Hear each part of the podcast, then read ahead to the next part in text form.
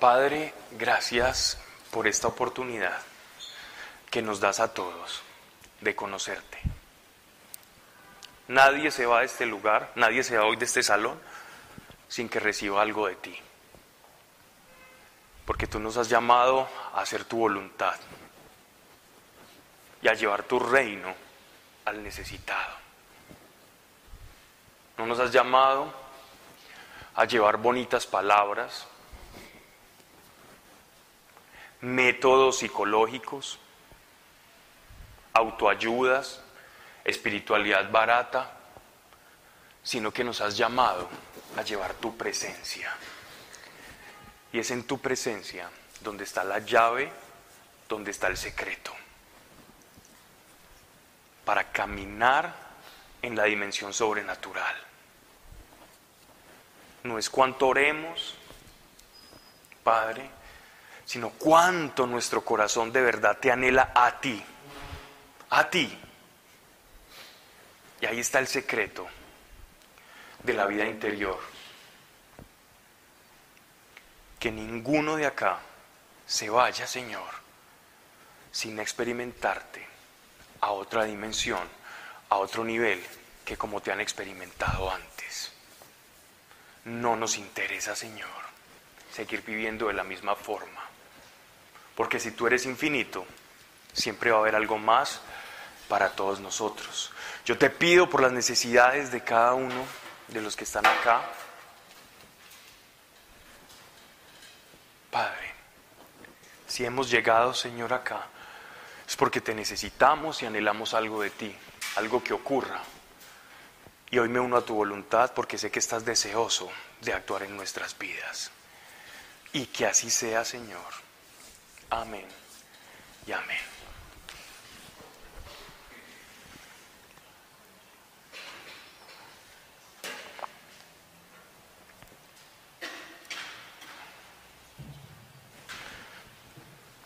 Ahora sí, les voy a contar un poco eh, sobre cómo he conocido a este Dios, con el que hablo de una manera tan libre. Y es que piensa, detén un momento, detente a pensar en esto. Qué bueno es caminar en nuestra vida y saber que cuando nadie está a tu lado, ninguna persona, cuando quizás tu economía no va de la mejor manera, las cosas no están como tú esperabas en la vida, qué bueno es saber que tú puedes detener todo lo que estás haciendo y hablar y recibir instrucciones del que todo lo creó. Qué bueno es saber que nosotros nunca estamos solos. Qué bueno es eso. No alcanzamos a dimensionar el significado de esa relación, de esa afiliación que tenemos con Dios, del saber que nunca estamos solos y que siempre nos está escuchando. No estamos arrojando tiros al aire cuando hablamos con Dios. No lo hacemos. Y si lo haces en serio y de corazón, te vas a dar cuenta que Él escuchó cada una de tus palabras. Ninguna ha sido en vano, ninguna ha sido echada en saco roto. Yo nazco en una familia donde tuve la oportunidad de tenerlo todo, una familia acomodada. Mi padre odontólogo con una finca ganadera, mi madre igualmente odontóloga. Desde pequeño eh, nos llevaron, soy, somos cuatro hermanos, tengo un hermano mellizo, nos involucraron dentro de colegios donde la educación religiosa era bastante fuerte. Y no lo hacían precisamente porque, porque nos querían formar en lo espiritual, sino porque se decía que eran colegios donde las personas obtenían un nivel académico muy bueno, muy aprobado. Entonces hicieron el esfuerzo, no éramos ricos, pero teníamos cierta forma de, solventar esos gastos con el esfuerzo de mis padres y comenzaron entonces pues la carrera para formarnos a nosotros. Desde muy pequeño tuve una un suceso que cambió mi vida. Ese fue a los cinco años un día de jornada pedagógica, que es cuando los niños hacemos fiesta. Ese día me quedé en la casa, nosotros teníamos una señora que nos cuidaba y otra que nos hacía la comida. Ese día la señora que nos cuidaba no estaba en la casa con nosotros. Y yo fui a la cocina, tomé una naranja, la iba a abrir y en el momento que la estaba abriendo me corté, me cercené un pedacito de dedo. Y ese día fue tan extraño porque fue la primera vez al ver este dedo sangrando que me pregunté, yo, ¿por qué soy yo? Yo soy yo.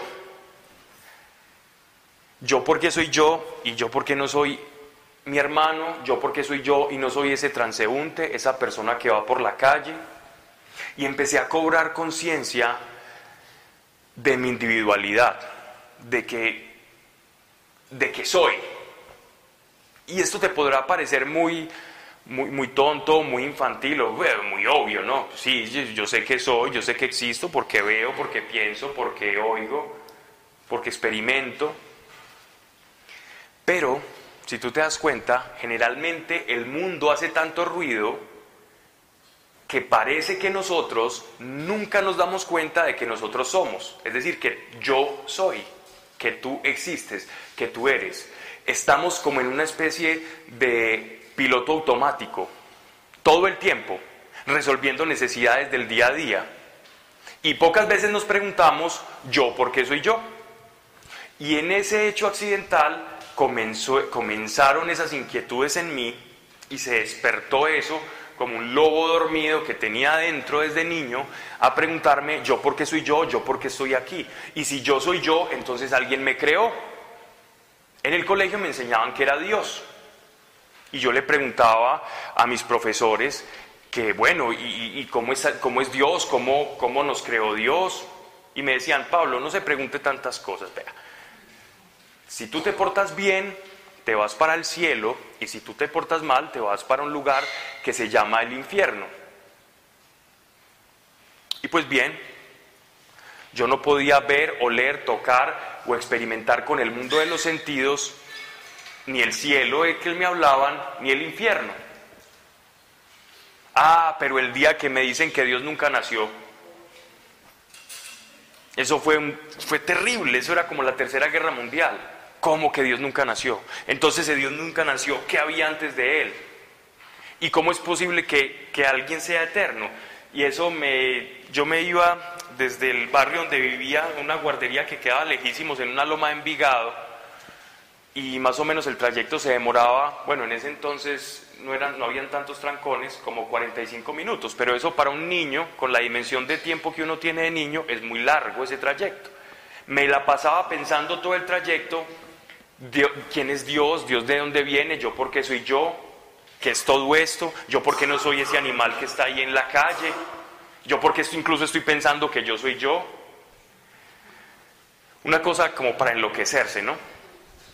Y bueno, proseguí desarrollándome como un niño normal, me enamoré de la, de, la maestra de, kinder, me iba a dar golpes con un compañero eh, para ver quién se quedaba con ella, hasta que vimos que el novio la recogió en una moto, en una moto y contra eso no podíamos competir. A duras penas estábamos utilizando las dos llanticas en la bicicleta y ya nos hicimos los mejores amigos. Y pasamos al colegio.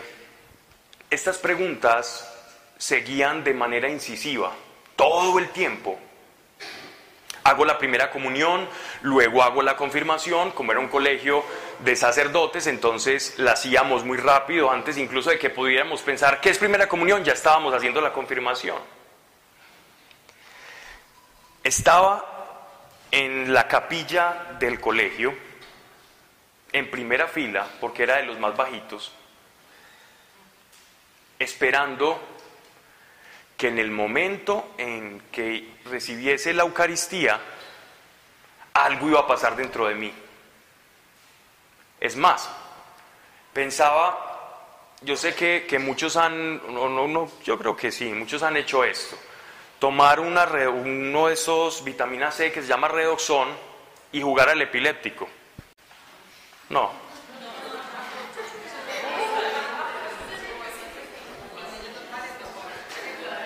En un colegio de hombres y un tarrito, dale en un salón de, ociosos, de granujitas de, quinto de primaria, les das una tabletica de redoxón y se van a hacer los epilépticos y van a empezar a botar espumas de redoxón por la boca. La ociosidad. Bueno, yo me imaginaba que cuando, me cuando iba a, recibir la comunión, dentro de mí se iba a producir como una especie de estado alcacelser, redoxón, de efervescencia interior, y tenía tanta expectativa como niño de que eso sucediera, tanta expectativa, que afortunadamente eh, en ese tiempo, no, todavía se usa, que se filmaba la primera comunión, era en un Betamax. Y cuando yo después vi el video, donde ya grande, en el que estaba en la primera fila recibiendo la primera comunión, afortunadamente se borró y se dañó ese cassette me, quedé, mirando todo el tiempo después de la comunión a que algo pasara. Y me movía aquí, yo hacía así y salía en el video. Y cada que estaban pasando el video y le estaban viendo en mi familia, yo me hacía el boy y miraba para otro lado. Pero de verdad tenía una expectativa de que algo iba a pasar. Y no pasó. No pasó nada sobrenatural, no hubo efervescencia, no escuché la voz de Dios como cuando uno escuchaba en los evangelios y en las homilías de los sacerdotes que Jesús estaba bautizando en el río Jordán y que escuchan la voz del Padre que dice, he aquí mi Hijo amado en quien tengo mi complacencia.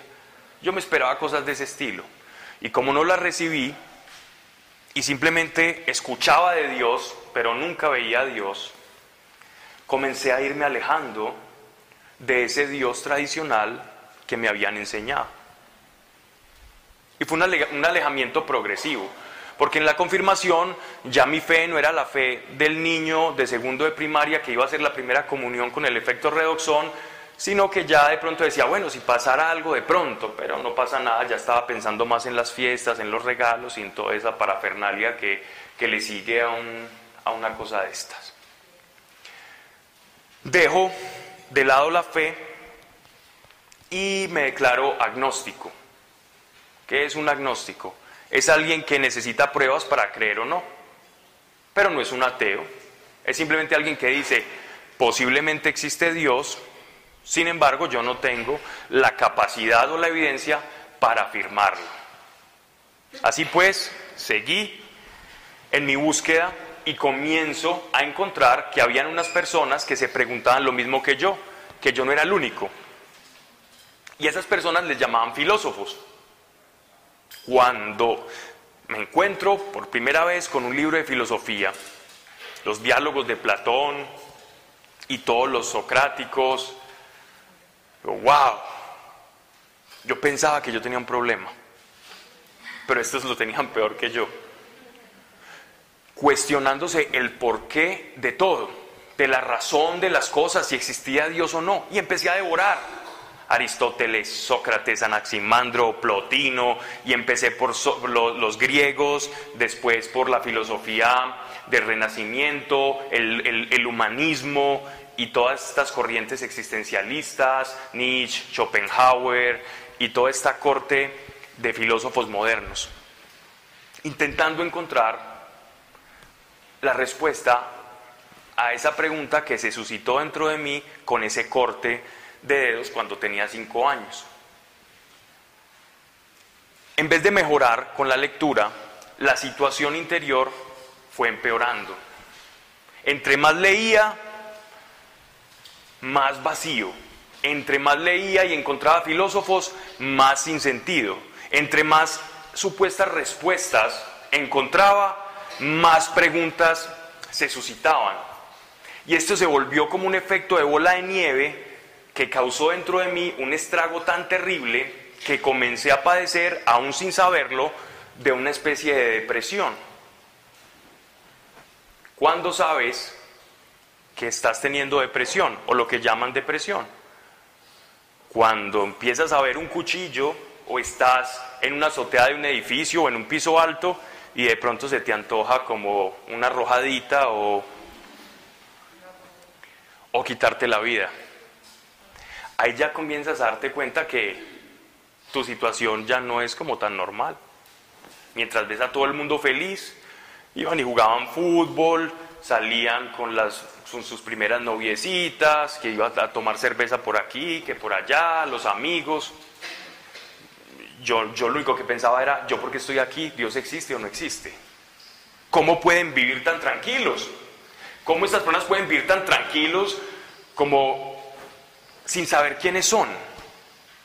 Como si fueran máquinas, máquinas biológicas. Simplemente les dieron, estudie. Ah, nosotros estudiamos, escoja una carrera. Ay, voy a ser exitoso. Yo, yo, no, yo no concebía esa idea, cómo alguien puede vivir así sin saber por qué está acá. Y sin saber incluso qué le va a pasar después de la muerte. ¿Cómo puede uno conciliar con la almohada el no saber quién es uno o de dónde venimos? Era tan difícil para mí que incluso comencé a anhelar ser como ellos por no decir envidiarlos. Pero era como que rico ser como ellos que no se preocupan por estas cosas, porque luego ellos no sufren como yo. Pero quien se preocupa por estas cosas parece que se ha metido en otro benillino o problemita. Dejo la filosofía de lado, pero seguía leyendo, pero ya no con, con el ánimo de encontrar respuestas.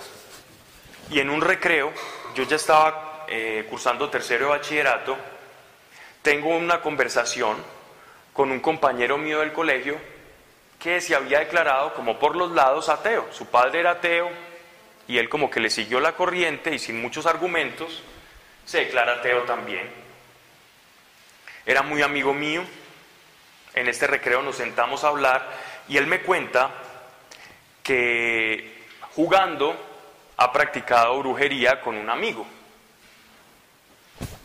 y que lleva una semana sin poder conciliar bien el sueño porque hay como unas entidades que se le presentan en su cuarto, él no las veía, pero él sentía, según me, decía a mí, y que estas entidades pues le perturbaban. Pues mi amigo me cuenta eso y yo, no me creía en nada y le digo, mira, estás loco. Esos son cuentos de, gente del pueblo, de los pueblos, de las veredas, pero yo no creo en eso espiritual. Pero mi amigo era serio, era un hombre sensato que no, no inventa cosas, ni dramatiza, ni agranda, ni apoca. Como son las cosas, así te las cuenta. Y creo que por darle un poco de consuelo y también motivado por ese vacío existencial que yacía en mí, le propongo que nos vamos a buscar a Dios. Así tal cual. Hey, ¿por qué no nos vamos a ver si Dios existe o no? Vámonos a buscar empecemos una búsqueda. Mira, yo he leído todos estos filósofos y empezamos una conversación que siguió tiempo, recreo tras recreo, y ya no solo los recreos, sino que ya salíamos juntos y, nos íbamos a filosofar todo el tiempo. Él buscaba en cierta literatura, yo yo en otra literatura, y siempre nos reuníamos los fines de semana a comulgar todo aquello que íbamos investigando, y en esos libros que leíamos también habían ciertas prácticas las poníamos o las hacíamos, las ejecutábamos y contábamos el uno con el otro como los resultados, resultados que íbamos teniendo. A mí me cambian de colegio, eh, pero la amistad perdura. Yo termino, termino pues mi, mi año académico y comienzo a estudiar derecho. No porque me gustara el derecho, la verdad no me interesaba en lo más mínimo, sino que pensaba que de pronto los filósofos ganaban menos dinero y aguantaban más hambre. Entonces dije, voy a estudiar derecho por si de pronto por ahí. Pero la verdad no me interesaba ni sabía lo que me iba a encontrar. Empiezo a estudiar derecho, mi amigo también. Recuerdo estar devorándome toda la biblioteca de la parte donde estaban toda la estantería de libros esotéricos, de textos de religiones orientales. Empecé con el budismo, el yoga, Muchas vidas, muchos sabios de Brian Weiss, Connie Méndez, el método Silva y todo esa, todos esos libros de mercadotecnia oriental, empiece a devorar. Viernes me reunía con mi amigo, comulgábamos todo aquello que íbamos leyendo y en el entretanto, pues, con los aciertos y desaciertos que teníamos. La depresión estaba en el punto más alto terrible. Yo no le encontraba sentido a la vida, las ideas de suicidio, conforme iba leyendo, ellas iban creciendo también. Pasan como año y medio de lectura continuada y nos reunimos él y yo eh, cerca de una licorera, no para tomar, sino que ahí nos reuníamos, pertenecíamos a un grupito ahí donde habían unos hackers y nosotros pertenecíamos a ese grupo. Y lo que hacían ellos era pretender, cuando todavía se utilizaba el modem, no había llegado la banda ancha. Entonces ellos clonaban tarjetas de crédito y con eso compraban juegos de video y cosas así. Y nosotros pertenecíamos ahí como a ese grupillo. Otro día les contaré cómo se llamaba.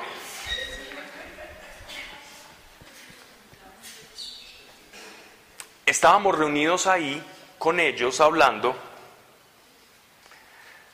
y de pronto uno escucha la conversación de mi amigo y yo. Y se nos acerca, era un rubio con una trenza larga que parecía como un celta, y nos dice, yo también pienso como ustedes piensan. ¿Por qué no hablamos? Venga, y dejó la cerveza que tenía, incluso tenía una chica con la que estaba ahí como cortejando, la deja de lado y se sienta a hablar con nosotros y comienza a exponernos su caso, muy similar, como que Dios los hace y ellos se juntan, porque resulta que él era un hombre eh, también con un, un vacío existencial muy grande y se hacía estas mismas preguntas desde pequeño. Pero para no hacerles muy larga la historia, el quid del asunto es que él me cuenta que cuando él estaba pequeño tuvo un altercado con un compañero del colegio y le parte las narices de un puñetazo. Y entonces él era tan pusilánime, que, tan, tan debilucho, que no podía cómo defenderse, no tenía cómo responderle, y se va furibundo a su casa y planeando cómo le iba a hacer daño a este que, lo había, este que le había hecho el bullying, que lo había ultrajado, que le había partido la nariz. Y no se le ocurrió otra mejor idea que hacerle brujería. Eh, imagínense la brujería de un niño de 12, 13 años. Lo que se le ocurrió fue ir a la alacena, tomar límpido, leche, carne, las dejó descomponer, luego espera que pase un fin de semana, el otro fin de semana ya cuando todo estaba muy descompuesto, todo lo hizo en una, en una especie de caldo de todas esas cosas que había dejado descomponer y empieza a recitar cosas que había leído en un libro de magia negra.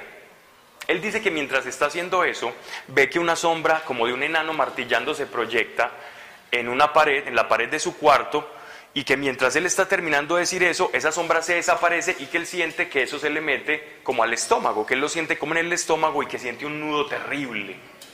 Y él no sabía qué hacer, en qué se había metido y sale corriendo, él vivía en la loma del, en la loma del zorro, la cola del zorro, perdón, sale bajando hasta la iglesia más cercana a rezar un Padre Nuestro y él siente que se emancipa, se libera de, ese, de esa entidad. Y después de eso, el, como su pensamiento, su elucubración fue la siguiente. Si existen estas cosas, también existe Dios. Entonces me voy a ir a buscar a Dios. Y cuando, cuando nos lo encontramos a él, en cerca de esa licorera, él pertenecía a un grupo de Hare Krishnas. Y también, paradójicamente, era discípulo de una bruja que era una indígena guayú que leía el futuro y hacía maleficios a las personas por dinero. Él nos cuenta todo esto y nosotros nos entretenemos mucho con él, hacemos muy buenas migas y nos unimos en esa búsqueda. Dejamos la literatura de lado para pasar a buscar experiencias más reales. Ya no queríamos más libritos que nos dijeran o que nos hablaran de cosas espirituales. Ya queríamos conocer personas que realmente experimentasen esas cosas espirituales. Y fue así que en resumidas cuentas, por efectos de tiempo, les voy a resumir un poco todos los lugares que trasegamos en esa búsqueda de Dios. Y creía yo en ese tiempo que eso era una búsqueda de Dios, cuando es Dios quien desde el principio nos está buscando, ¿no?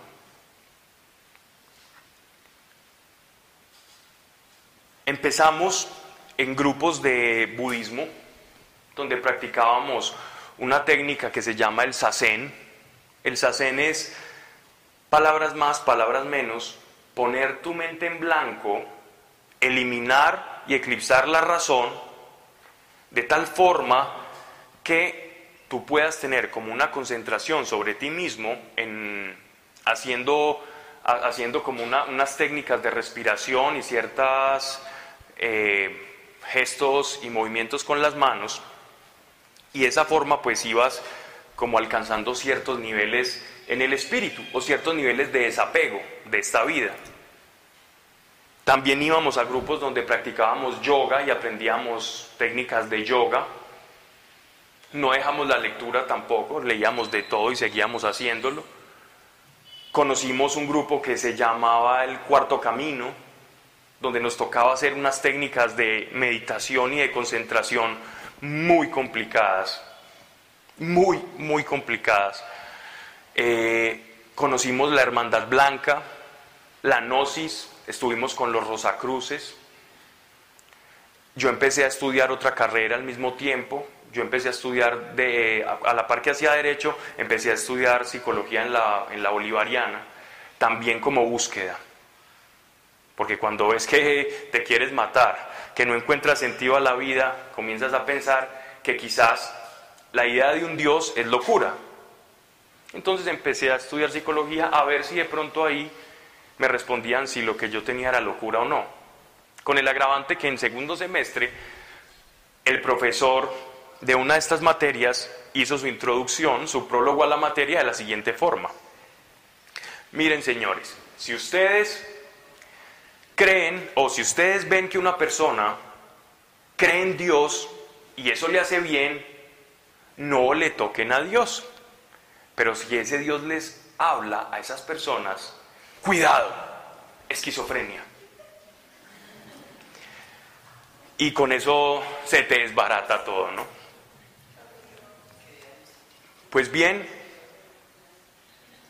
mm, seguíamos en esta búsqueda Conocimos, ah bueno, también aprendimos técnicas de respiración, Reiki, Mahikari, Tai Chi, aprendimos astrología convencional, astrología maya, con José Argüelles, que era un mexicano que venía acá y nos daba y nos impartía todas las clases y estábamos siempre, mis dos amigos y yo en primera fila, escuchando, anotando, practicando. Nos quedábamos hasta tarde haciendo todo lo que en esas devociones, prácticas, sectas, religiones había que hacer. Nunca nos pasaba nada de lo que nos decían que nos pasaba. En la noche nos decían, mire, ustedes hacen estas técnicas durante tantas noches, no tienen ni un solo mal pensamiento con una mujer durante todo este tiempo, se acuestan en su cama y se van a desdoblar. Hacíamos todo eso al pie de la letra y nunca pasaba nada. Practicábamos budismo zen y nunca alcanzamos el satori, la iluminación o el nirvana. Conocimos también un, lugar donde practicaban channeling o en español canalización, que son personas que entran en cierto estado de meditación y dicen que se conectan o que canalizan ciertos seres o entidades que han desencarnado, que ya han pasado todo el ciclo de encarnaciones y que hablaban a través de ellos y que daban mensajes. Hicimos, estuvimos con ellos todo el tiempo, aprendimos hipnosis, aprendimos regresiones, nos intentaron hacer regresiones, nunca nos pasaba nada. Todo el mundo decía que era Cleopatra, Napoleón, un soldado, que fue el rey este, el rey otro, y nosotros nunca veíamos absolutamente nada. Y llegamos a pensar que quizás éramos muy mediocres y tan malos, ah, eso sí, porque en el colegio nunca nos fue muy bien, y en la universidad pues tampoco. Pero en lo único o a lo único que le poníamos empeño de verdad era esta búsqueda espiritual. Era lo único que verdaderamente nos conectaba y nos hacía mover con pasión. Era eso. Lo otro no, porque yo decía, bueno, uno se gradúa, eh, empieza a trabajar, consigue dinero, a pagar la EPS, a pagar servicios, se casa, tiene hijos y uno se muere y qué. Esto es la vida. Nosotros es como si el ser humano estuviera con un velo donde, donde el mundo todo el tiempo nos está bombardeando. Esto es el éxito. Esto es el éxito de una persona. Esto es la realización. Y como Dios ha puesto un sentido de realización en el corazón de todo hombre, de trascendencia, entonces nosotros nos vamos a seguir cualquier cosa, por lo general, que nos ofrezca una autorrealización. Y es de la siguiente manera. Generalmente a las chicas, por ejemplo, se les vende la idea de autorrealización a través del matrimonio. Ah, cuando tú te cases, entonces la mujer está esperando ser profesional y casarse. Y me voy a realizar. O problema, cuando eres profesional y cuando te casas. Pregúntale a alguien que se casó y es profesional a ver si está realizado. Del mundo. Del mundo. Hago, hago, la claridad porque entonces me, me roban piedras. ¿no? Mm, y te vas a dar cuenta que no. Es muy poco. Eso es muy poco. Muy poco. Dios quiere algo más para cada uno de nosotros. Esa no es la realización. Pero como no lo venden y tenemos ese sentido que ya dentro de nosotros, entonces allá vamos. O problema cuando te das cuenta de que no es así. Mis amigos y yo intentábamos realizarnos a través de esa búsqueda de Dios muy infructuosa. Conocimos estafadores, culebreros, fantoches, brujas, personas que decían ser raptadas por extraterrestres. Conocimos una señora que decía leer el futuro porque le habían implantado un chip, un extraterrestre con nombre propio que supuestamente la visitaba. Nos hicimos muy amigos de ella y, nos decía, mire, toquen, toquen, que aquí está el chip, aquí tengo el chip. Y uno sí sentía que tenía como una platina en la cabeza o algo raro, pero... y decía cosas raras y a veces se cumplían, a veces no, era muy extraño. Y no nos quedamos con eso, sino que también terminamos en una secta de extraterrestres. No nos faltaba sino eso y allá fuimos a parar. Conocimos una médica y una, eran tres hermanas, una bioenergética, una médica y la otra una maestra de yoga. Y, cuando, y como nos veían tan activos en todos estos grupos espirituales, pues llegaron a pensar que éramos como tres personajes especiales. Entonces allá van los niños índigo. ¿Han escuchado el término? Terrible. Allá van los niños índigo. En primera fila estábamos con ellos. Conocimos a una persona que tiene una revelación de un ser de la quinta dimensión, que ha contactado con, una, con un ermitaño que vive en Caldas, Antioquia, en una finca que fue un exmillonario que dejó todo para recibir estos mensajes. ¿Qué? ¿Cómo es posible? ¿Un ser de la quinta dimensión? Sí, sí, vamos, Allá fuimos y aprendimos una cantidad de cosas, nos daban libros, talleres, seminarios de, hacer, de cómo hacer una danza, unos ejercicios de respiración, cosas muy complicadas. y cuando ya pasábamos esa primera etapa, seguía la segunda etapa, que era primero encerrarte en un ataúd, un féretro, tres metros bajo tierra con unos orificios para que pudieras respirar. El objetivo de esa técnica era aniquilar el yo, tu sentido del yo, para desidentificarte con tu cuerpo y saber que eres algo más. Ok, allá vamos a dar. Después cuando pasabas esto, de, ese proceso de desintoxicación del yo, tenías que entrar a hacer un siete días de silencio, haciendo una meditación que iba te levantabas a las 3 de la mañana con una túnica blanca, ah, primero con una túnica blanca salías, hacías una danza de 12 pasos, 7 días seguidos por allá en una finca solo en Caldas y después llegabas a, esa, a esa casita desnudo, comiendo lechugas y comiendo uvas durante 7 días, haciendo unas invocaciones y unas meditaciones. Cosas locas que hacíamos por esa búsqueda de ese sentido. Bueno, y éramos un estudiante, dos, dos estudiantes de psicología y de derecho. Teníamos el conocimiento suficiente como para decir, hombre, ¿qué es esto? En lo que nos estamos metiendo. Pero sabes una cosa, que cuando tú tienes hambre de verdad, a ti no te importa lo que te ofrezcan.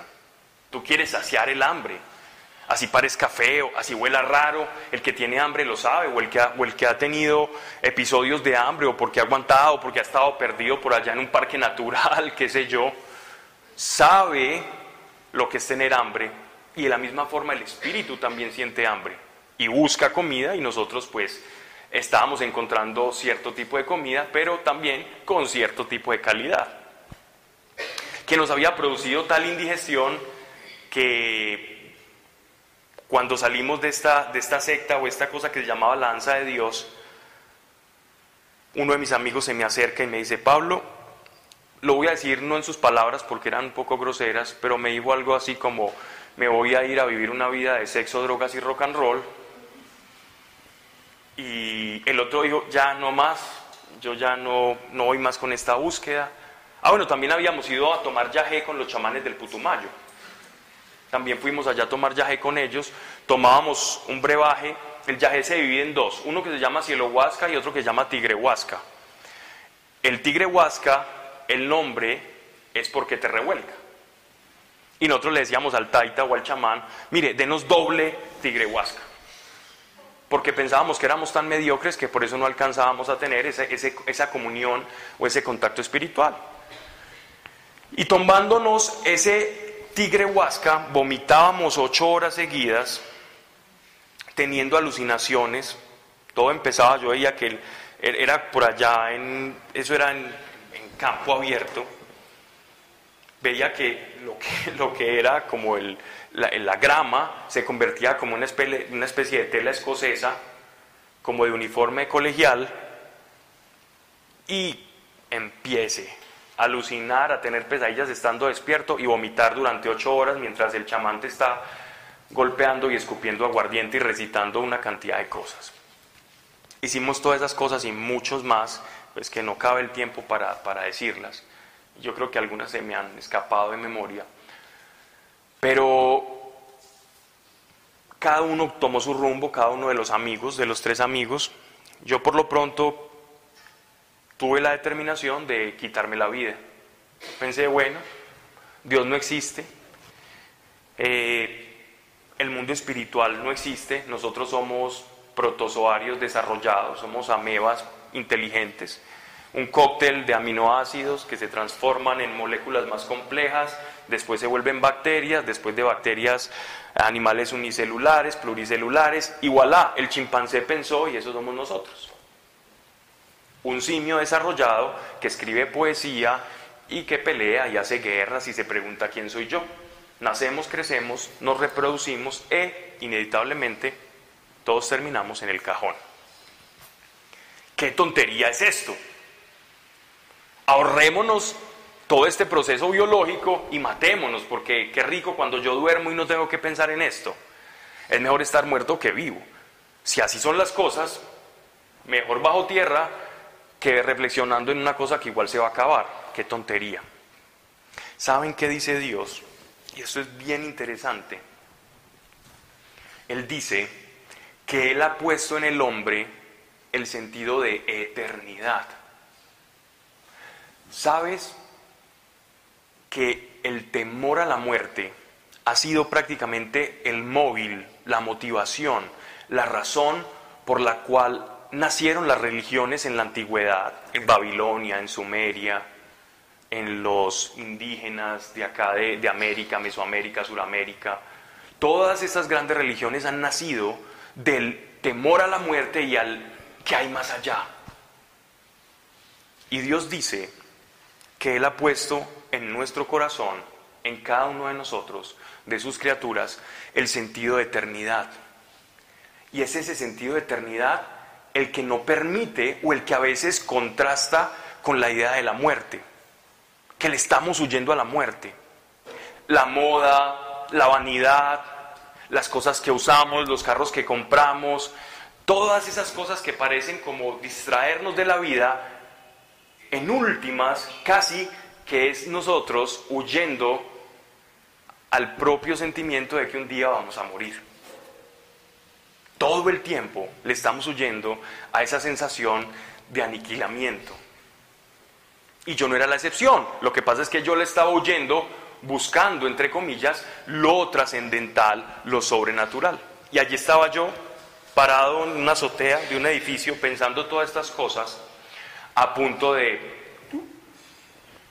arrojarme. Pero da la casualidad que el edificio ni era muy alto, o sea que yo estaba también como un poco tonto, porque el edificio no era muy alto, y para acabar de ajustar, dos, cada dos eh, ventanas, pisos, habían unos pequeños balcones. Entonces yo calculaba como, el, como el, la parábola, si yo me arrojo así, con buen impulso, entonces ya no caigo en los balconcitos, pero si de pronto me tropiezo y caigo en uno de esos balcones y reboto y quedo en ese que está más intermedio, y de pronto yo cuadrapléjico en silla de ruedas y con este vacío existencial, después como me mato. Seguramente en silla de ruedas no le voy a poder pedir ayuda a un familiar. No, estás loco, ¿cómo te vamos a matar? Y sentía miedo a eso, al dolor, al sufrimiento, suicida cobarde, a mucho honor, afortunadamente, y fui pasando de largo y postergando ese, ese momento suicida definitivo. Y así fue pasando el tiempo, fue pasando el tiempo, las semanas, y como no lograba tener ese arranque de valentía, entonces opté a hacer por la de Forrest Gump, pero la de Forrest Gump criollo, salir a correr. ¿Han visto Forrest Gump? Entonces yo salí a correr por toda la calle 33, todo el barrio Laureles, Conquistadores, calle 33, a darle vueltas al cerro Nutibara. Hasta ya me daba la gasolina. Y le daba vueltas y quedaba fundido.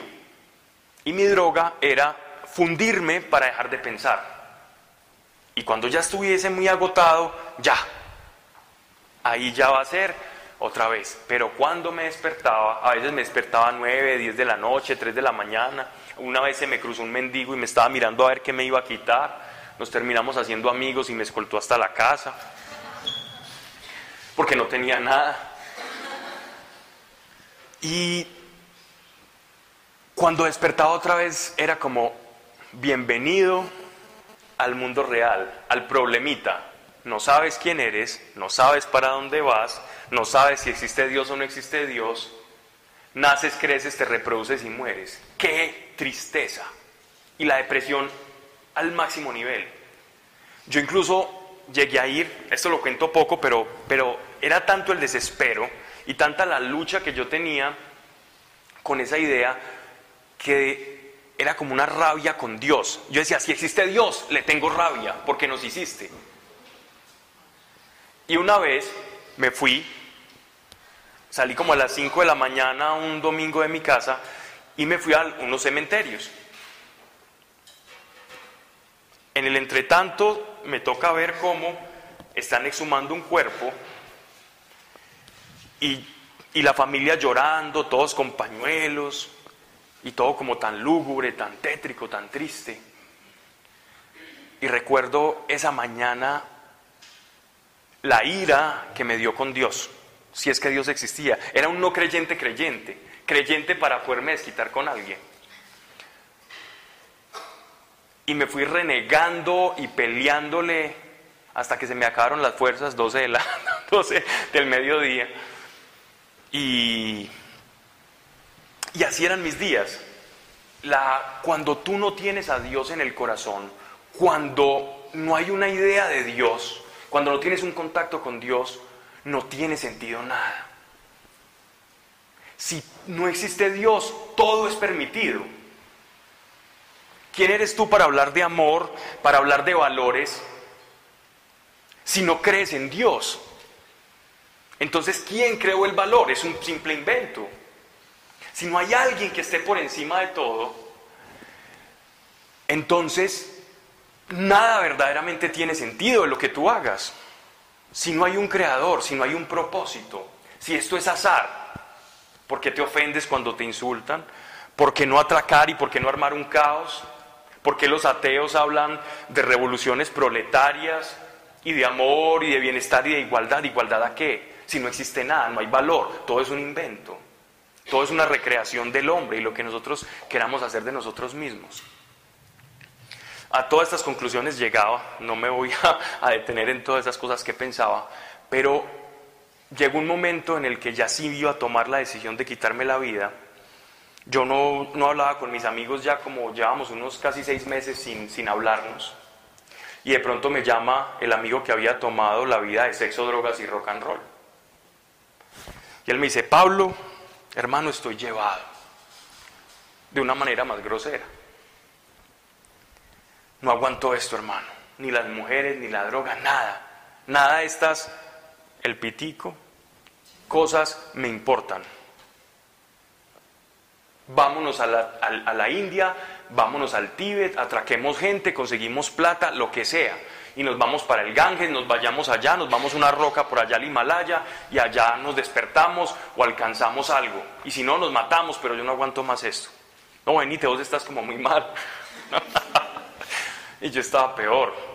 Hacemos tripartita, llamamos al otro granuja, se nos une y nos vamos a caminar por ahí a echarle que al cosmos.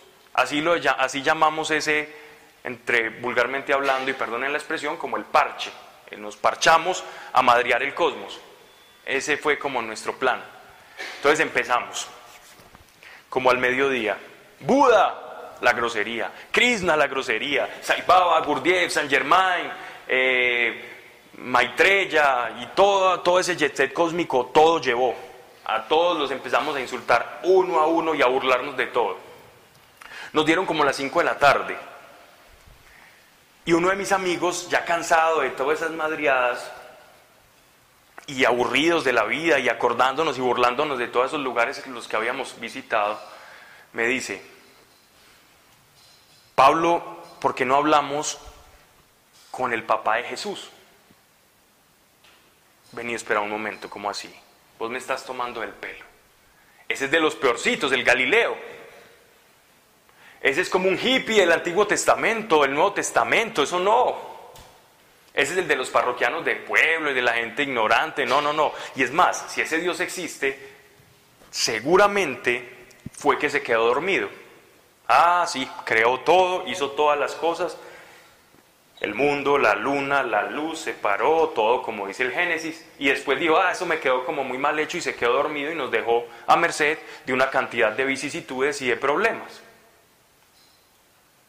o ese Dios es un cómico o es un sádico. O se durmió o es un sádico. No hay otra opción. Y mi amigo me dice, Pablo, ¿sabes qué? Y lo peor es que yo pienso lo mismo.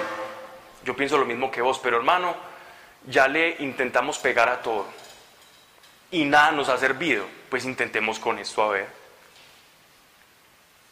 Ah, bueno, por, por complacer a mi amigo lo hice ok, vamos. Y el otro sí fue más, más renuente a, a lo que iba a ser una oración, desde hace mucho tiempo que no hacíamos una oración. Y nos hincamos en una piedra, que era una piedra que tenía como una forma plana, ahí cabíamos los tres y comenzamos a mirar al cielo pensando que ahí nos escuchaba más fácil Dios quizás. Y le decimos las siguientes palabras. Mire Dios, papá de Jesús, eso sí, para que no se atravesara Vishnu en su carrito, o Krishna, o Abraxas, o cualquier deidad por allá rara, se atravesara en esa oración. Papá de Jesús, si tú eres real, envíanos una persona que realmente te conozca. No que haya leído mucho, o que sepa mucho, o que sea de una iglesia. Amén. Esa fue toda nuestra oración. Nos paramos de allá como si nada hubiera pasado, pero me detiene que uno de mis amigos está llorando. Hey, ¿qué te pasó? ¿Por qué estás llorando? ¿Qué te conmovió? ¿Qué te aconteció? Y él me dice, de la misma forma en que nosotros creímos que Dios nos escuchó, esperemos la respuesta por lo menos por honrar esa oración. ¿Y saben qué? Ahora yo vivo de la fe, ahora sé que es la fe, sé lo maravilloso, lo poderoso y la herramienta que Dios nos ha dejado. Pero en ese momento, sin darme cuenta, estaba usando la fe. Y es que la fe tiene una particularidad. La fe es una herramienta que Dios nos ha dado a nosotros tanto ateos como a creyentes, agnósticos o lo que quieras ser. Tú tienes fe. El problema con la fe es que la fe tiene que ser direccionada como si saliera de ti, como si tú tuvieses una linterna, la enciendes con la fe y diriges tu linterna hacia donde está Dios, el autor y consumador de la misma, de la misma fe. Cuando tú diriges tu fe hacia allá, esa fe dirigida hacia allá se va a devolver hacia ti en respuesta. Yo no sabía cómo funcionaba la fe, porque yo había depositado mi fe en muchas cosas. En el yajé, en la gnosis, en el cuarto camino, en los Hare Krishnas, en la hermandad blanca, en todas esas cosas yo había depositado y había utilizado la medida de fe que yo tenía. Pero cuando tú utilizas tu medida de fe hacia el autor y consumador de la fe, ahí es cuando se produce el milagro. Ahí es cuando se produce lo sobrenatural. Cuando la fe va hacia el que la dirige, la redirige para producir los cambios. Por eso solo por fe se agrada a Dios, porque solo por fe lo vas a conocer. Yo no sabía todo eso que te estoy contando ahora, pero lo iba a experimentar. Decidimos esperar un mes pues en el corazón, nuestra fe era pequeña, tenía fecha de caducidad un mes, pero era fe al fin y al cabo, y él dice que la fe así sea pequeña va a producir cosas, la de nosotros era pequeña y va a producir cosas igualmente. No importa el tamaño de tu fe, simplemente dirígela hacia allá. Y espera y honra la dirección que has hecho de tu fe. Un mes íbamos a esperar y lo hicimos. Pero ya cuando se iba a cumplir el mes, pues bueno, ya las fuerzas no son las mismas, ya uno siente la necesidad de tirar la toalla y ya empieza a bajar la guardia y la expectativa. ¿Qué ocurre? Este recibimos la llamada de un amigo de nosotros que había estado en X cantidad de grupos espirituales, él sufría de epilepsia. Yo sabía que la epilepsia era una enfermedad incurable porque nosotros cuando estudiábamos psicología pues veíamos cierto tipo de patologías y ahí teníamos como cierto criterio.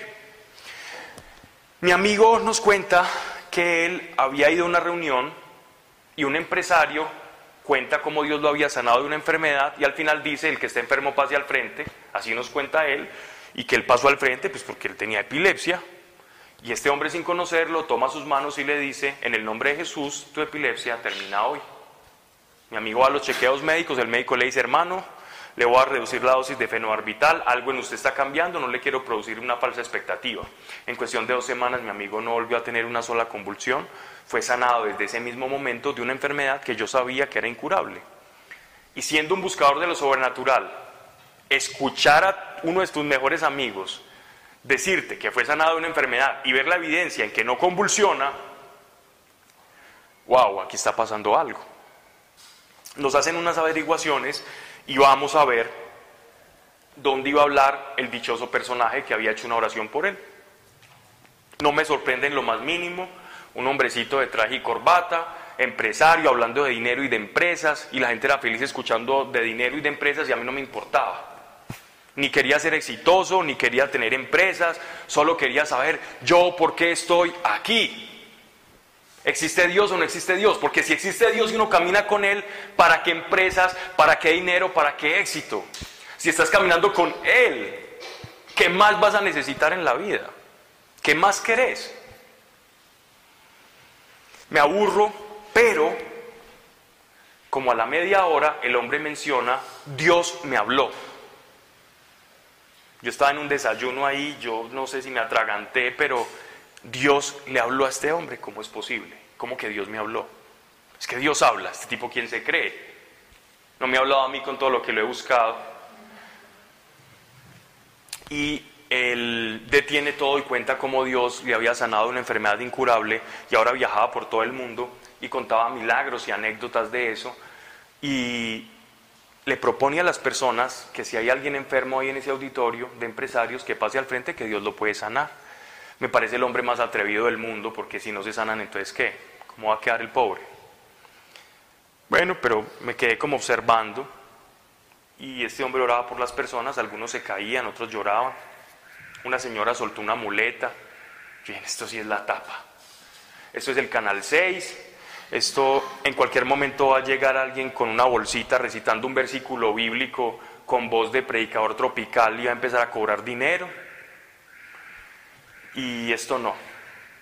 Esto no. Esto es una estafa, esto es un bochorno, esto no. Pero seguían pasando estas cosas y algo cruza mi mente y es que yo no tenía una enfermedad del cuerpo, un cáncer, anemia, lupus, etc. Pero cuando tú quieres aniquilarte, cuando te quieres quitar tú la vida, ah, la, enfermedad ya no es del cuerpo, sino del alma. Paso al frente, igual mis amigos lo hicieron. Ya habíamos hecho de todo, pues qué más da. Llegó nuestro turno porque habían como más de 800 personas ahí. Este hombre toma las manos de uno de mis amigos y le dice, Dios conoce las preguntas que hay que tú te haces desde niño y Dios las va a responder. Yo estoy viendo y escuchando cuando de pronto mi amigo al suelo.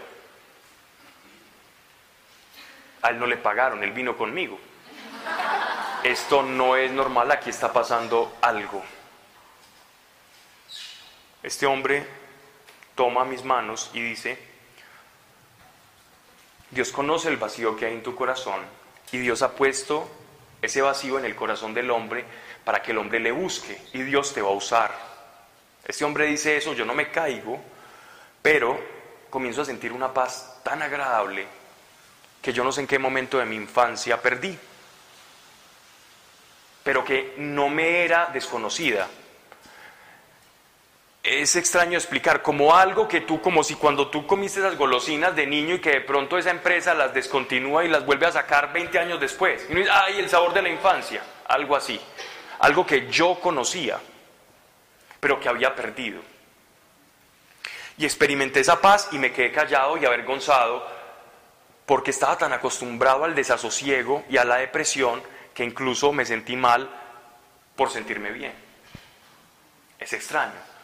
Es como si al ser humano le pudiésemos quitar todo. Todos le podemos quitar. Pero la adicción al sufrimiento es muy difícil. Somos adictos por naturaleza a sufrir, a buscar motivos para sufrir todo el tiempo. Cuando todo está bien, tú estás buscando qué está mal como si tuviéramos un ancla al sufrimiento. Y así estaba yo, aún a pesar de que esa paz me estaba llenando. Seguimos a ese hombre por todas y cada una de las reuniones que él dio en Medellín. Yo me sabía el cuentico del hombre de memoria.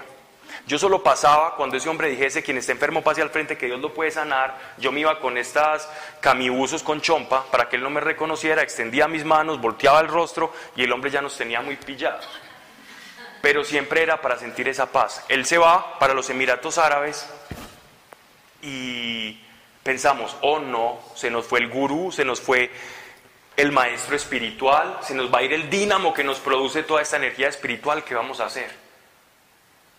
No, pues hombre, y ahí mientras hablábamos, recordamos la oración que habíamos hecho. Cuando conocimos o fuimos a este auditorio, en esta reunión para empresarios se cumplía el mes que habíamos dispuesto a esperar en el corazón. ¿Será que Dios nos escuchó? ¿Será que este papá de Jesús es real y tuvo misericordia de nosotros de tanto buscarlo? Y sabes qué? Te voy a contar un secreto de Dios. No es por lo mucho que tú le busques, no es por lo mucho que tú ores, sino que es por lo poco o mucho que tú creas y le creas.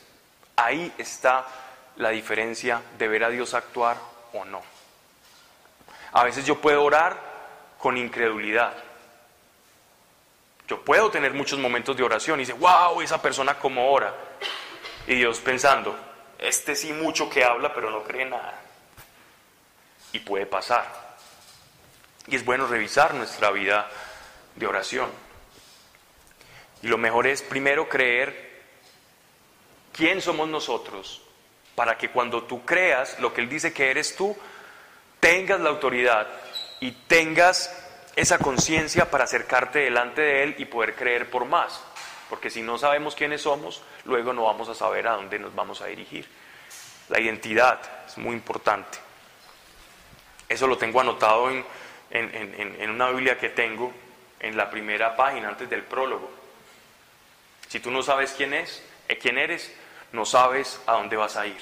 El propósito sigue después de la identidad. El propósito sigue a quien tiene identidad. El propósito no sigue a quien no sabe quién es. Así ore mucho. Es muy difícil. Es mejor creer, usar la fe en Dios, porque esa fe va a traer respuesta. Pues bien, eh, yo me la pasaba leyendo de todo y todo el tiempo y estaba metido por allá en una bibliotequita y le digo a Dios, vea papá de Jesús, todavía no le tenía la confianza que le tengo ahora. Papá Jesús, vea, usted parece que me escuchó una vez, ¿por qué no me das la gabela y me escuchas otra? Yo tengo paz, llevo durmiendo 15 días como un bebé y te lo agradezco. Pero dame un libro que me derrumbe bibliotecas enteras porque yo no sé qué es verdad y qué no es verdad. Y yo necesito saber qué es verdad, desechar. Yo tengo un popurrí, un cóctel, una cantidad de cosas en la cabeza que tengo que sacar porque yo no sé qué es. Verdad y que no, solo sé que tú me tocaste, que papá de Jesús parece que eres real, que tengo una paz ahora, pero estoy perdido. En esas es muy extraño porque yo siento literalmente que algo me empuja y me empuja con violencia hacia una estantería. A veces cuando uno es bobo, Dios le toca hacer como para bobos. Cuando uno está ciego, cuando uno está sordo, pues entonces Dios te lo pone así o te empuja. Pero es que ya cuando somos muy, muy, muy, muy bobos, ya ni empujándonos, pues. Y en esa estantería él me dirige hacia un librito escrito por un sacerdote español. El título era El Espíritu Santo en la vida y en la Biblia. Muy sencillo. Cuando yo lo abro, la primera frase que yo encuentro era que el autor estaba parafraseando al Evangelio de Juan, palabras de nuestro Señor a sus apóstoles y discípulos, diciéndoles, yo soy el camino, yo soy la verdad y yo soy la vida y nadie va al Padre si no es por mí. Les conviene que yo vaya al Padre, es decir, que yo muera por ustedes y resucite, porque cuando yo esté con el Padre, les voy a enviar mi espíritu, el espíritu de Cristo, el espíritu de Dios, y Él les va a guiar hacia toda la verdad a ustedes y les va a recordar todo aquello que han pasado conmigo, refiriéndose a los tres años de ministerio público que los apóstoles y discípulos pasaron con él. Es decir, les iba a abrir a todo un mundo espiritual de verdades y de conocimientos ocultos para ellos. Y wow, yo quiero esto. Y saben que eso lo había leído en la confirmación en la primera comunión. Pero para mí era tan nuevo que yo llamo a mis amigos como quien acaba de ganarse la lotería o algo así. Les digo, señores, ahora sé lo que nos está pasando. La paz que sentimos es porque Jesús está en nuestro corazón, pero nos hace falta algo más y es recibir su Espíritu Santo. Porque aún con esta paz podemos tener confusión. ¿Qué les pasó a los apóstoles y a los discípulos antes de la llegada del Espíritu Santo? Todos estaban dispersos. Todos los apóstoles, antes de la llegada del Espíritu Santo, estaban cada uno oculto por allá, en la casa de la mamá o en la de la suegra, porque tenían miedo a que les, a, que les pasara lo que les pasó, a lo que le ocurrió a su maestro, la crucifixión, la pena máxima, o a lo sumo una paliza. Y después de ver a Judas, pues ni más, se suicidó, no corramos, estaban dispersos. Pero cuando llegó el Espíritu Santo, estaban unidos comprendí esto, llamo a mis amigos, segundo Parque Laureles, seis y media de la tarde, este viernes ya. A la media hora llegaron ellos y acudieron a la cita. Y comenzamos a hablar con Dios. Ya no le, ya no le decíamos papá de Jesús, porque Jesús decía que cuando uno creía en Él y lo recibía, uno ya no era un siervo, es decir, un esclavo o uno ya no era una criatura más, sin Dios y sin ley, sino que uno ya pasaba a ser un hijo. Y un hijo, ¿cómo le dice un hijo al padre? Papá, padre, diferente esa relación. Entonces le empezamos a decir ahí, nos sentíamos confianzudos, pero le decíamos, papá, mira, yo te pido perdón por estos pecados, estos, estos, estos, y empezamos a recitar nuestros pecados, nos demoramos más o menos como una hora y media para que hagan la cuenta. Cada uno iba hablando y cuando uno terminaba, pues el otro seguía y así sucesivamente. Al final, cuando ya no teníamos más pecados que contar, yo les digo, listo, papá, creo que Jesucristo es el Mesías, que murió por nuestros pecados y que resucitó al tercer día, contra toda la razón. Porque la razón me dice, los humanos no resucitan, nacer, crecer, reproducir y morir. Pero tú dices que si creemos que tú resucitaste, entonces vamos a recibir el Espíritu Santo, pues yo creo. Razón, te vas. Fe, te activas, creo. Hacia Él. Y no me muevo de este parque hasta no recibir a tu Espíritu Santo. Porque de lo contrario ya no eres el camino, la verdad y la vida, porque si hay algo medio manchado en la verdad, ya no es verdad. Si a una gran verdad le mezclo una dosis de mentira, una pizca, ya esa verdad no puede ser verdad. Me fosilizo, me recogen presas varias de Medellín al otro día, pero yo de aquí no me muevo. Es muy bonito Dios. Y a Dios gracias, porque yo no sé si iba a aguantar, generalmente no aguantaba mucho nada eh, quedarme en ese, en ese parque, pero yo creía que sí, por lo menos. 40 minutos, mientras Dios yo estaba hablando y la presencia de Dios comienza a bajar, a caer sobre el segundo parque de Laureles. Y nos comenzó a llenar. Yo sentía que lo conocía, y él me conocía y yo lo conocía y él me conocía y yo lo conocía. Y yo decía, pero, pero, pero ¿por qué me alejé de él si yo lo conocía? Nuestro espíritu reconoce de dónde viene, reconoce el origen, estamos capacitados para reconocer a nuestro creador. Somos imagen suya, lo reconocemos. He escuchado personas que dicen, ay, qué miedo que Dios me hable.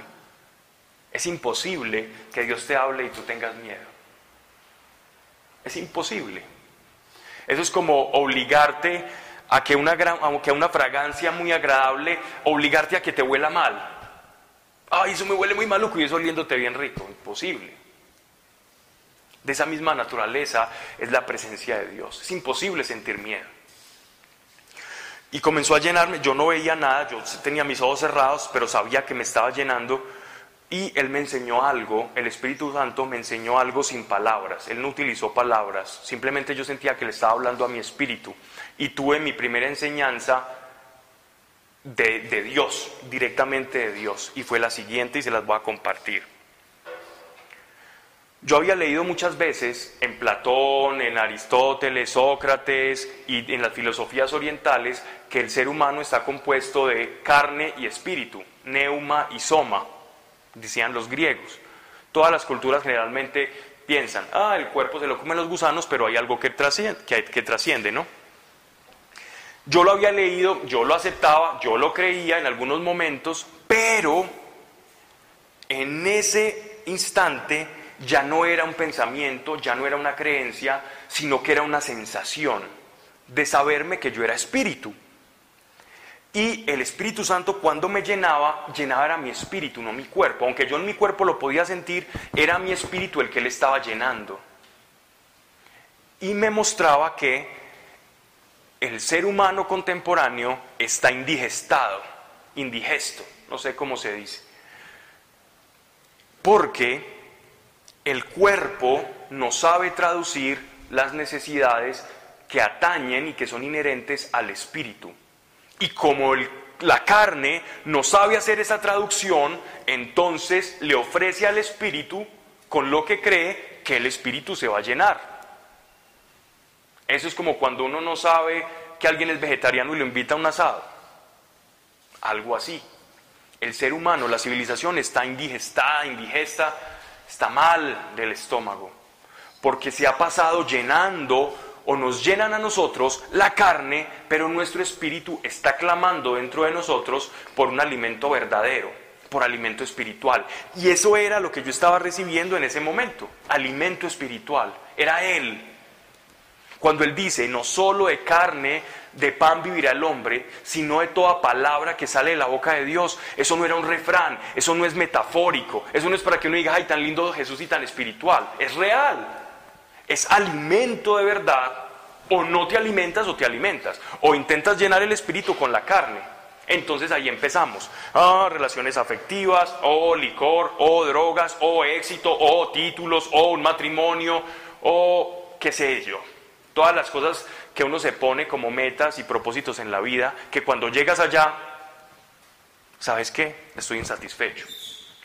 No eres tú el insatisfecho, es tu espíritu que no ha sido alimentado.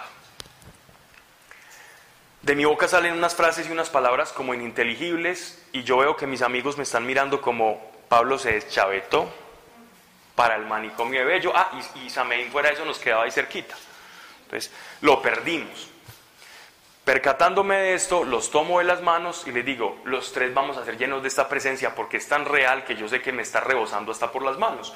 Cuando los tomo de las manos, uno, un amigo mío cae y el otro cae al otro lado. Y yo digo, uy, ¿estos por qué se cayeron? Cuando menos pensé, yo también.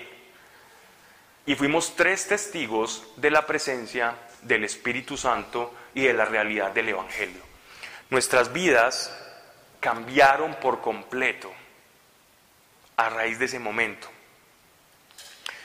Y lo que pasó después, pues ya tendremos mucho tiempo de hablar, ya casi todos conocen como muchas de las cosas que, hemos, que Dios nos ha permitido vivir, incluso que ustedes viven con el Señor ahora.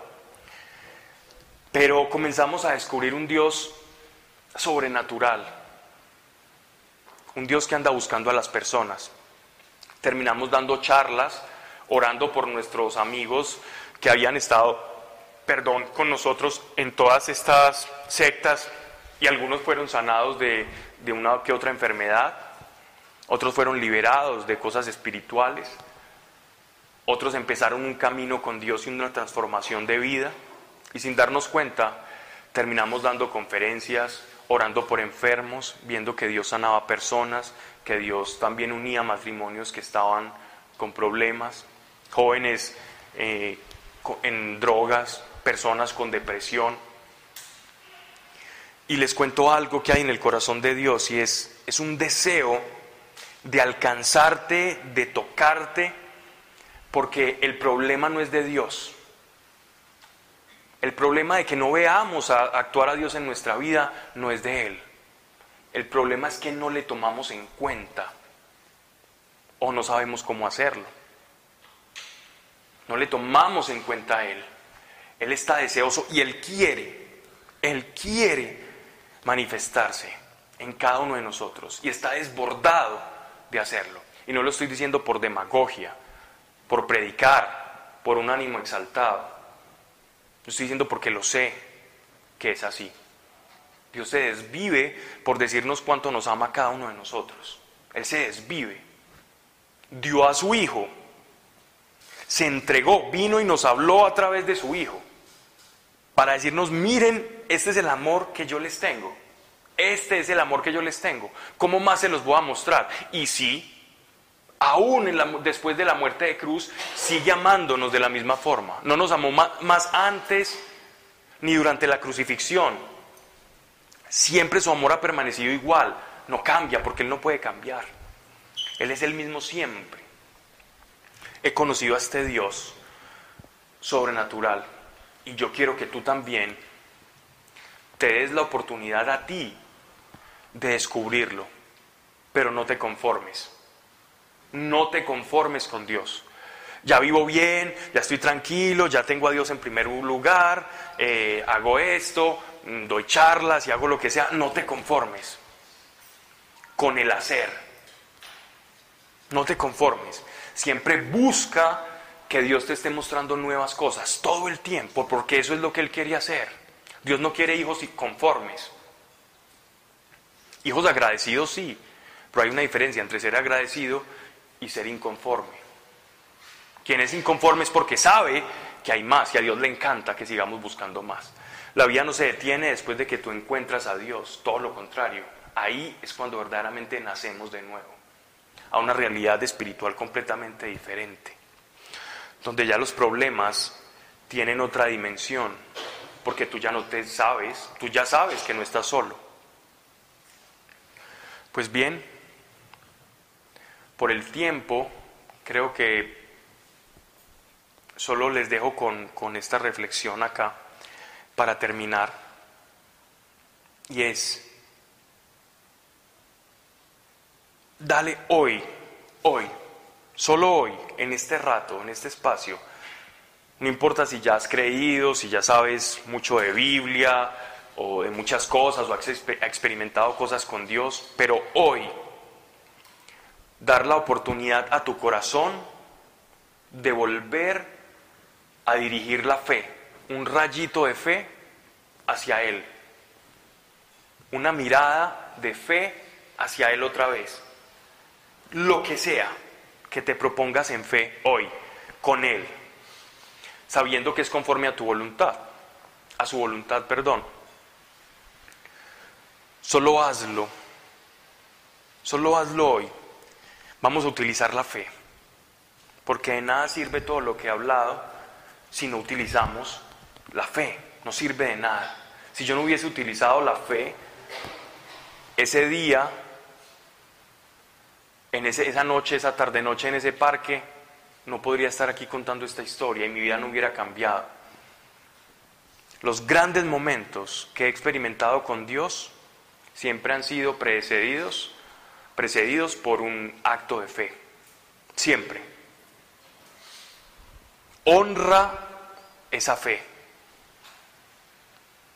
Honra esa fe.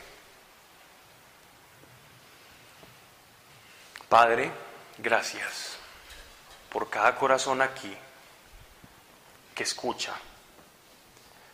Porque quizás yo hablo y hablo mal, porque sé que nos amas más de lo que pueden expresar nuestras palabras, incluso nuestras emociones no te pueden contener. Mira la fe que cada uno está teniendo, Señor, y que sale de ellos Mira esa fe, Padre mío, que sale de cada uno de ellos. Padre, la están teniendo contigo y para contigo, el autor y consumador de la fe. Esa fe está siendo activada para ti. Y Señor, yo uno mi fe a la de todos acá, porque sé que sé que sé que tú no defraudas a nadie. Y si hemos sido mal enseñados en la fe, mal educados en la fe, si hemos sido torpes en cómo usamos la fe, hoy es la noche para que nos enseñes a través de tu Espíritu Santo a usar esa fe. En el nombre de Jesucristo de Nazaret que la fe que cada uno esté teniendo hoy, Señor, conforme lo que haya propuesto en su corazón, desatamos respuestas sobrenaturales en el nombre, sobre todo nombre, Jesucristo, nuestro Señor, sea de vuelta esta fe y ayúdales, Espíritu Santo, gracias, a conservar esa fe y a guardarla y acordarse de este momento y de esta oración. Porque lo que nos pasa es que todo el tiempo tenemos actos de fe, Señor, pero bajamos la guardia en la expectancia, en la expectativa del corazón. Y que eso no ocurra con la fe de ellos, Señor. Para que viendo tu mano, su fe crezca y sea fortalecida y se glorifique Padre mío, en cada uno de ellos y ellos en ti, para que viendo crean por más y creyendo por más contagien a otros. En el nombre de Jesucristo, amén y amén. Bueno, eh, vamos entonces, si alguien tiene de pronto alguna necesidad o, o algo le aqueja o quiere activar su fe, puede pasar al frente. Y si hay alguien que me quiere acompañar en la oración, vamos a estar orando por ustedes. Quien me quiera acompañar, o si nadie me quiere acompañar, pues ahí se los tengo en cuenta. Ya ha pasado. Quiero. Yo querer.